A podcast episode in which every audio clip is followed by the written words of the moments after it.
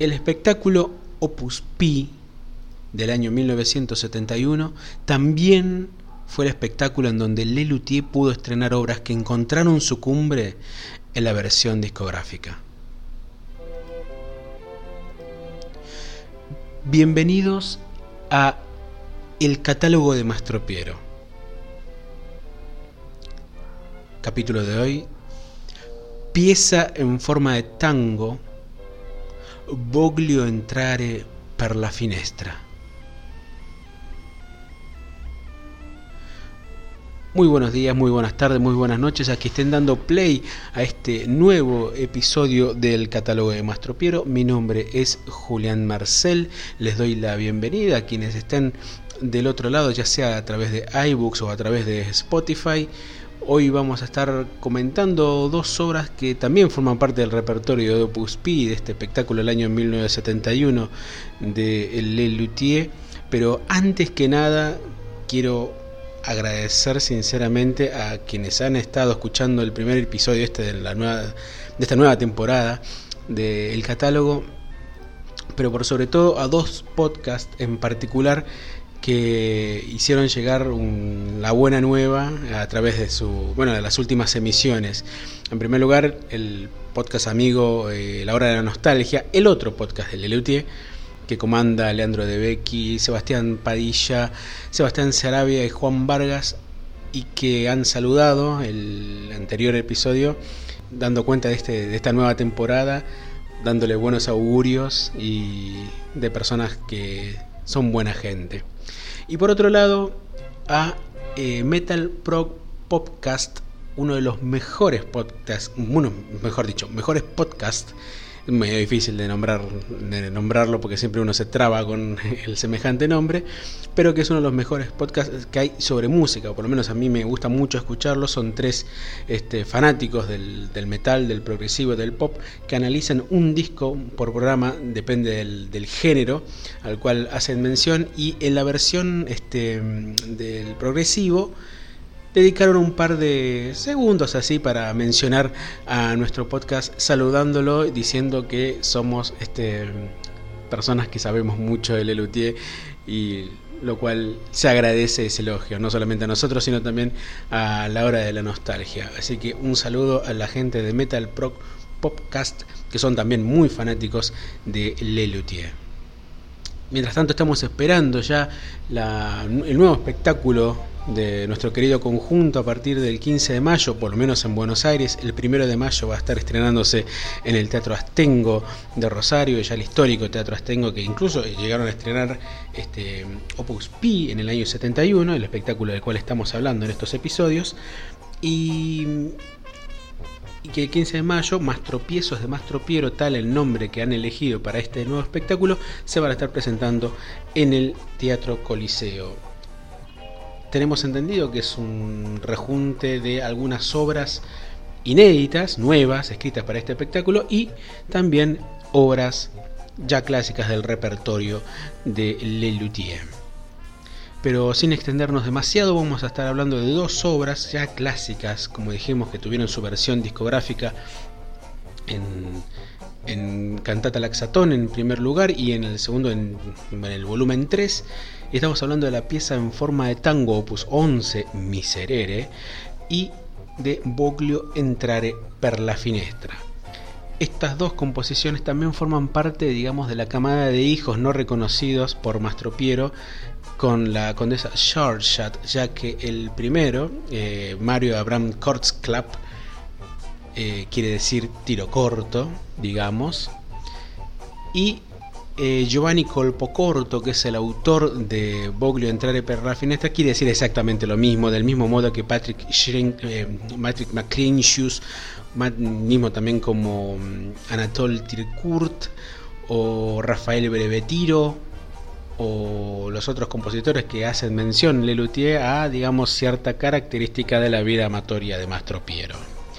Pero vamos a internarnos en la pieza en forma de tango opus 11 de Miserere de Mario Abrams Club, pero opus 33 de Lelutier, escrita en un viaje, eh, o por lo menos la música, en un trayecto Rosario-Buenos Aires, cuya, cuya letra, quiero decir, este, fue realizada en Buenos Aires. Perdón, me corrijo, la letra fue escrita en Rosario, Rosario, Buenos Aires, y la música fue hecha aquí en esta ciudad capital.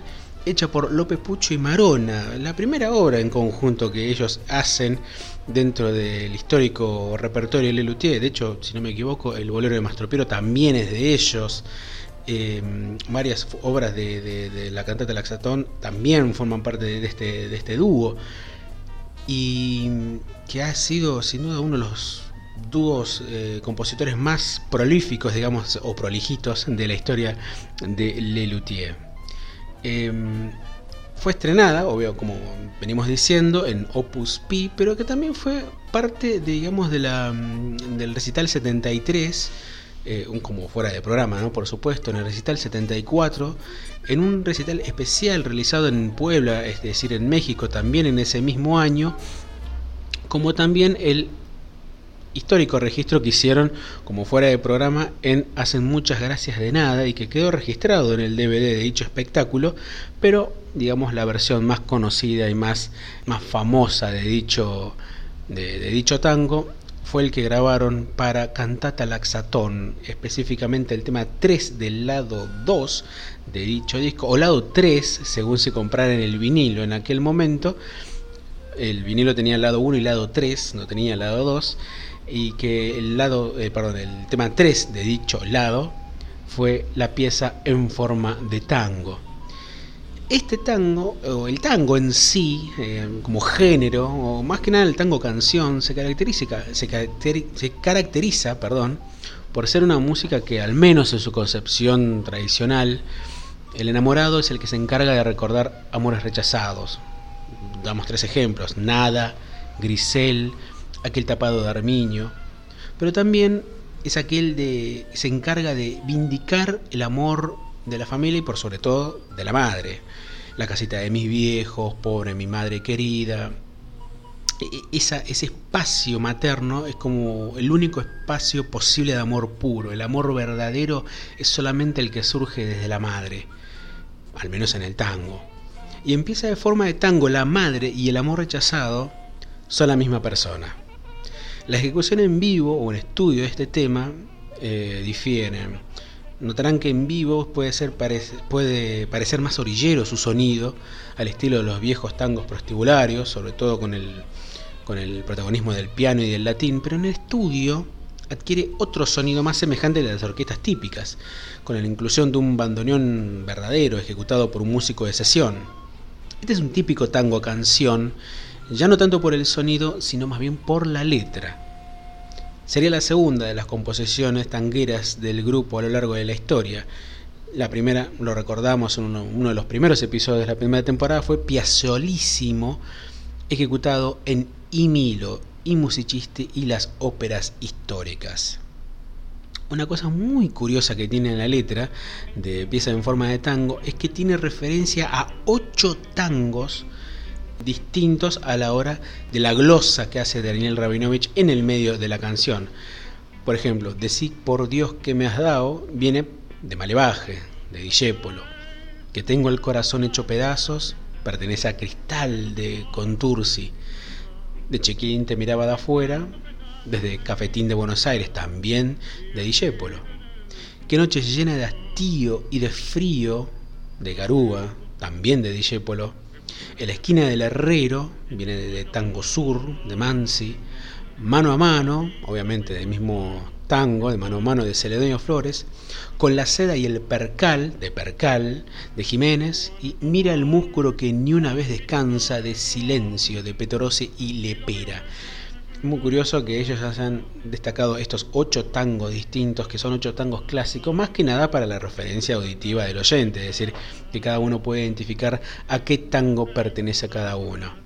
La versión en recital 73 incluía otro recitado que es Ella, corazón que me amuró, por este, Percanta que me amuraste, mi noche triste, un querer olvido, llanto porteño, olvido, llanto porteño, olvido, olvido, y en realidad es parte de que en realidad también Rabinovich se olvida la letra en esta parte de la canción. Y luego sigue con Malevo, Ciruja, Curdela, Botón, el alma que canta. El alma que canta es una histórica revista en donde aparecían las letras de los tangos y también ciertos ejercicios este, de música como para saber la melodía. Pieza en forma de tango también tiene una referencia a través de su título, pero no a través de un tango, sino a través de una obra de Ravel, que es la pieza en forma de habanera, una muy interesante obra. El final de la obra en estudio es muy clásico porque termina con la última nota en suspenso y que al inicio de la siguiente canción en ese mismo disco, en Cantata Laxatón, es ejecutada como una broma a esa demora histórica, digamos, de las orquestas típicas en la ejecución de la nota final, que es un do. Las notas descendentes del latín, también en la versión del estudio, no aparecen en las versiones registradas en vivo. Las versiones que se pueden disponer de este tango en, en vivo incluía la intervención de Marcos Munsto como una especie de malevo que solamente sirve para sostener el cenicero de Rabinovich y a un Núñez Cortés que es el intérprete de un bandoneón que en realidad no funciona durante todo el tema. La formación de Lelutier durante los espectáculos, sobre todo los espectáculos en los que formó parte del programa, eh, pieza en forma de tango es Marcos Munstock en la presentación, a excepción de Opus Pi, Ernesto Acher en el piano, salvo en Opus Pi, la presentación solamente en Opus Pi y con la curiosa ejecución de la guitarra en Recital 72.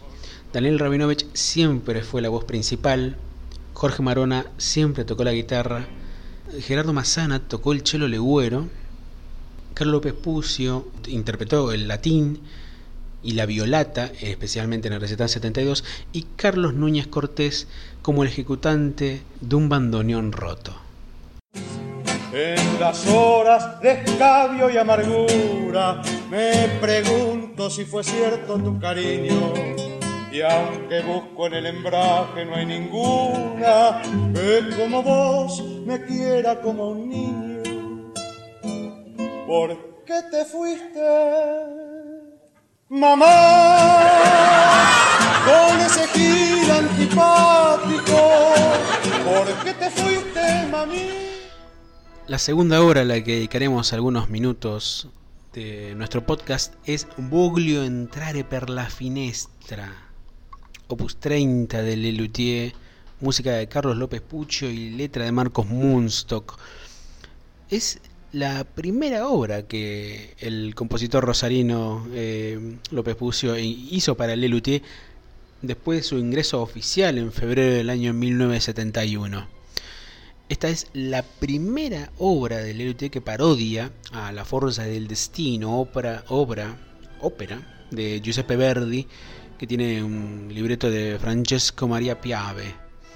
La segunda obra, que sería este, parodiada de esta, esta misma ópera de Verdi, varios años después sería La hija de Cipión, eh, del espectáculo Bromato de Armonio del año 1996. También es una de las cuatro obras de Lelutier en donde el idioma italiano es el predominante, cuando no total, en su letra. Cuando no total me refiero a que incluso puede llegar a haber palabras inventadas en italiano y que en este caso también puede llegar a haber un par de, de, palabras inventadas que sirvan para la rima de la canción. Eh, algunas de esas obras son El sitio de Castilla, a mi juicio una de las mejores obras de Lelutier, Amame o oh Beatrice y La campana suonerá, por supuesto. También sería la primera obra de Lelutier donde la serenata, es decir, la canción dedicada a una amada, es la protagonista. Un género en el cual tienen aproximadamente seis o siete obras este, compuestas. Giuseppe Verdi, o al menos su manera de componer, una forma de componer muy pomposa, muy difícil de cantar, eh, aparece más que nada en su versión discográfica. ¿no? Estamos hablando de la forma de componer de Verdi, ¿no? a través de la versión discográfica del tema Cardoso en Gulebandia del, del año 1991. Esta ópera en sí, el sonido que se escucha en esa versión del tema Cardoso en Gulebandia es una traslación, digamos, sonora de lo que puede ser una ópera de Giuseppe Verdi, como puede ser Aida, por ejemplo. Esta obra fue estrenada en el Teatro Astengo de Rosario, el mismo con el cual va a estrenar ahora dentro de poco Lelutier su nuevo espectáculo, en 1971, estamos hablando de hace 49 años ya, y quien se encargó de la voz del juglar Ludovico fue Carlos Núñez Cortés. Y la voz del anuncio del cartel fue hecha, del cartel de ascensor, fue hecha por Jorge Marona. Es una obra muy difícil para cantar, dado que el registro del área tenor es de casi dos octavas y era, por lo menos para, para el mismo Núñez Cortés, una prueba de fuego ya que debía hacerlo en por lo menos su primera presentación en el Teatro Astengo sin amplificación.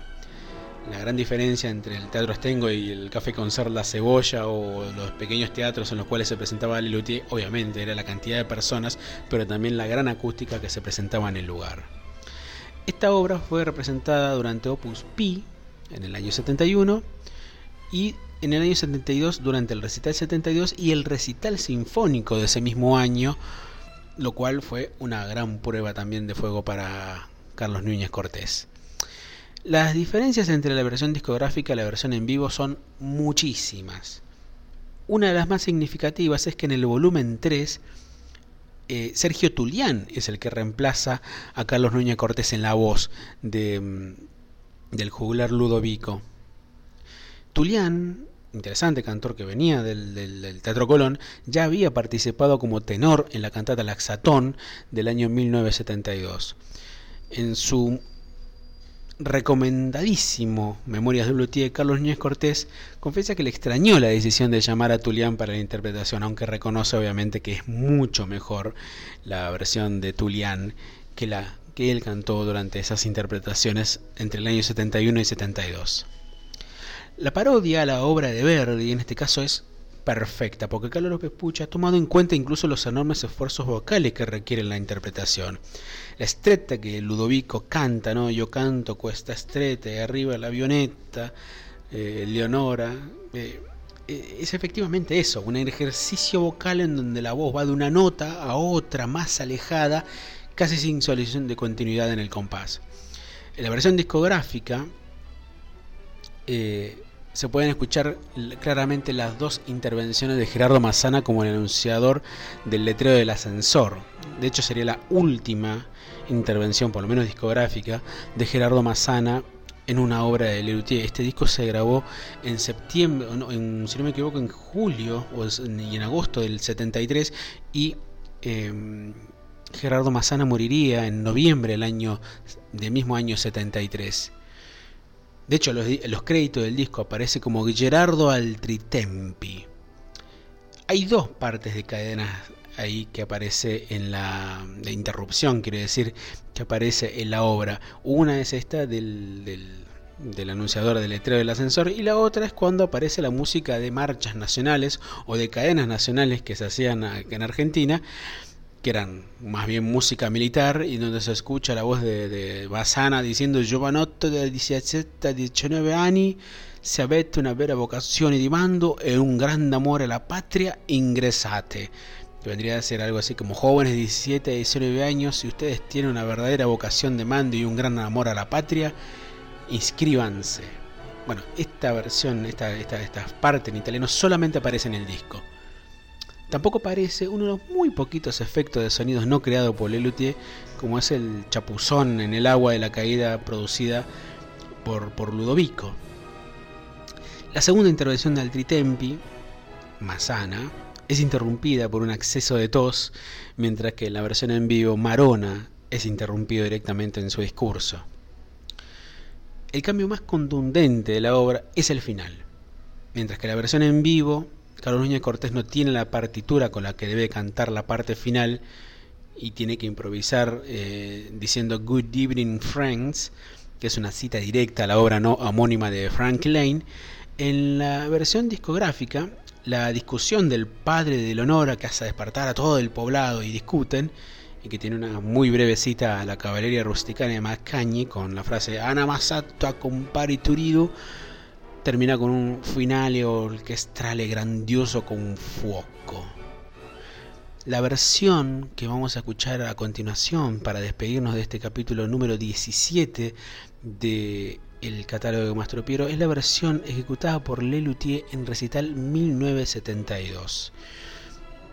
Opus 30, el Lelutier, compuesta por Carlos López Puccio y Marcos Munstock, voz solista de Carlos Núñez Cortés. En su versión completa escucharemos esta versión a continuación.